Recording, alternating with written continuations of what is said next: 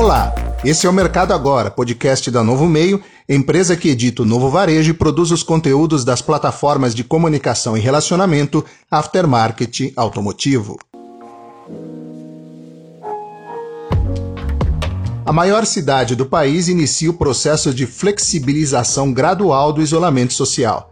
Nesta sexta-feira, 5 de junho, foram assinados os protocolos permitindo a abertura de escritórios e concessionárias de veículos em São Paulo. As autorizadas poderão funcionar por quatro horas por dia, fora dos horários de pico.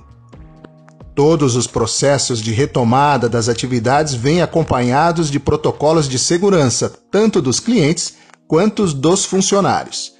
São várias as regras, mas boa parte delas diz respeito a medidas de higiene. Mais do que ter imediato conhecimento destas exigências, os gestores de lojas de autopeças e oficinas de reparação precisam ter em mente que tais providências, ao que tudo indica, não se limitarão ao momento que vivemos. É dado como certo que vieram para ficar. Ter álcool gel no balcão ou na recepção é e continuará sendo obrigatório, sob risco de perder clientes para quem o oferece. Isolar bancos, volante, alavancas de câmbio e freio de mão são práticas já adotadas há muito tempo por concessionárias e centros de reparação organizados. Mas será uma exigência para todos daqui para frente. Devolver o carro lavado e higienizado após um reparo é outra providência que deverá entrar na rotina das oficinas. A experiência traumática enfrentada pela sociedade como um todo não permitirá daqui para frente qualquer relativização das medidas de higiene por parte dos fornecedores. Mas é possível ir além dos cuidados básicos e recorrer à tecnologia para se destacar e encantar o cliente. Em São Paulo, já existe uma iniciativa em andamento que, guardadas as proporções, pode oferecer referências interessantes ao mercado independente. Trata-se do Centro de Higienização para Motoristas Parceiros e Entregadores da Uber.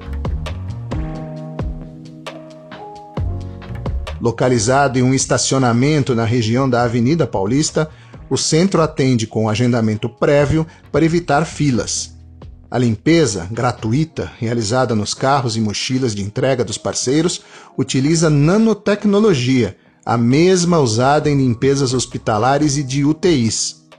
O processo aplica uma solução de quaternário de amônia e peróxido de hidrogênio, certificada pela Agência Nacional de Vigilância Sanitária, a Anvisa, por meio de uma névoa que adere a todas as superfícies internas do carro ou do equipamento de entrega.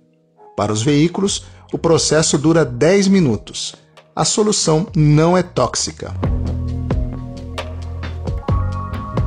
A iniciativa é um piloto, mas pode ser estendida a outras cidades do país.